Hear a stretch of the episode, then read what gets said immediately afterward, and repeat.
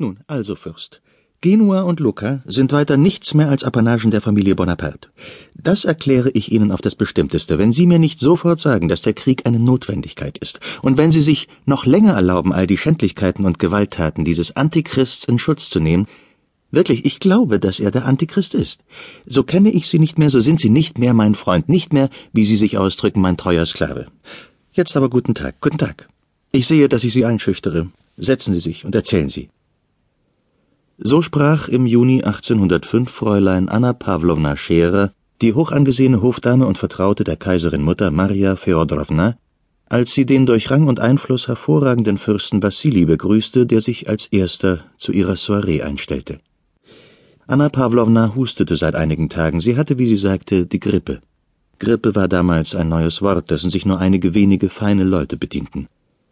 Die Einladungsschreiben, die sie am Vormittag durch einen Lakaien in roter Livree versandt hatte, hatten alle ohne Ausnahme folgendermaßen gelautet Wenn Sie Graf oder wenn Sie Fürst nichts Besseres vorhaben und die Aussicht, den Abend bei einer armen Patientin zu verbringen, Sie nicht zu sehr erschreckt, so werde ich mich sehr freuen, Sie heute zwischen sieben und neun Uhr bei mir zu sehen. Anna Tschera.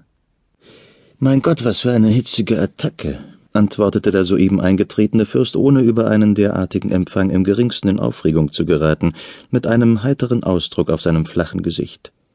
Er trug die gestickte Hofuniform, Schnallenschuhe, Strümpfe und mehrere Orden und sprach jenes auserlesene Französisch, welches unsere Großväter nicht nur redeten, sondern in dem sie auch dachten, und zwar mit dem ruhigen, gönnerhaften Ton, wie er einem hochgestellten, im Verkehr mit der besten Gesellschaft und in der Hofluft alt gewordenen Mann eigen ist.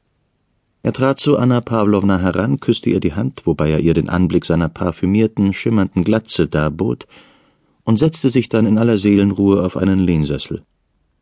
Vor allen Dingen, liebe Freundin, sagen Sie mir, wie es mit Ihrer Gesundheit steht, und beruhigen Sie Ihren Freund, sagte er, ohne seine Stimme zu verändern, und in einem Ton, bei dem man durch alle Höflichkeit und Anteilnahme doch seine innere Gleichgültigkeit und sogar ein wenig Spott hindurchhörte.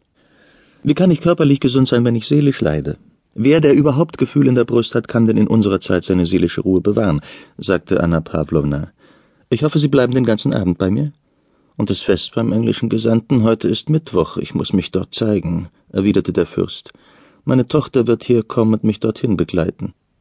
Ich glaubte, das heutige Fest sei abgesagt worden. Ich muss gestehen, alle diese Feste und Feuerwerke werden einem allmählich unerträglich. Wenn der Gesandte geahnt hätte, dass dies ihr Wunsch sei, so hätte er gewiss die Fête absagen lassen, antwortete der Fürst. Er redete eben gewohnheitsmäßig wie ein aufgezogenes Uhrwerk so etwas dahin, wovon er selbst nicht erwartete, dass es jemand glauben werde. Spannen Sie mich nicht auf die Folter. Welcher Beschluss ist denn nun infolge von Novosilzews Depesche gefasst worden? Sie wissen doch alles. Wie soll ich Ihnen darauf antworten? erwiderte der Fürst in kühlem, gelangweilten Ton. Sie wollen wissen, wie man die Sachlage auffasst. Man ist der Ansicht, dass Bonaparte seine Schiffe hinter sich verbrannt hat, und es hat den Anschein, dass wir uns anschicken, mit den unsrigen das Gleiche zu tun. Fürst Wassili sprach immer in trägem, lässigem Ton, etwa wie ein Schauspieler eine schon oft von ihm gespielte Rolle spricht. Dagegen sprühte Anna Pawlowna Scherer trotz ihrer vierzig Jahre von Lebhaftigkeit und Leidenschaftlichkeit.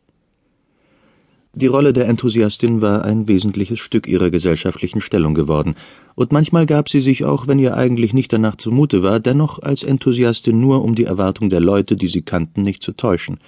Das leise Lächeln, das beständig auf Anna Pawlownas Gesicht spielte, obwohl es eigentlich zu ihren verlebten Zügen nicht passte, dieses Lächeln besagte, ähnlich wie bei verzogenen Kindern, dass sie sich ihrer liebenswürdigen Schwäche dauernd bewusst sei, aber nicht beabsichtige, nicht imstande sei und nicht für nötig halte, sich von ihr freizumachen. Als das Gespräch über die politische Lage einige Zeit gedauert hatte, wurde Anna Pawlowna hitzig. Ach, reden Sie mir nicht von Österreich. Mag sein, dass ich nichts davon verstehe, aber Österreich hat den Krieg nie gewollt und will ihn auch jetzt nicht.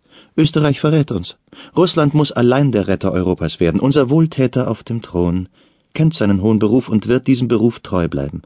Das ist das Einzige, worauf ich mich verlasse. Unserem guten, herrlichen Kaiser ist die größte Aufgabe in der Welt zugefallen, und er ist so reich an trefflichen Eigenschaften und Tugenden, dass Gott ihn nicht verlassen wird. Unser Kaiser wird seinen hohen Beruf erfüllen, die Hydra der Revolution zu erwürgen, die jetzt in der Gestalt dieses Mörders und Bösewichts noch entsetzlicher erscheint als vorher.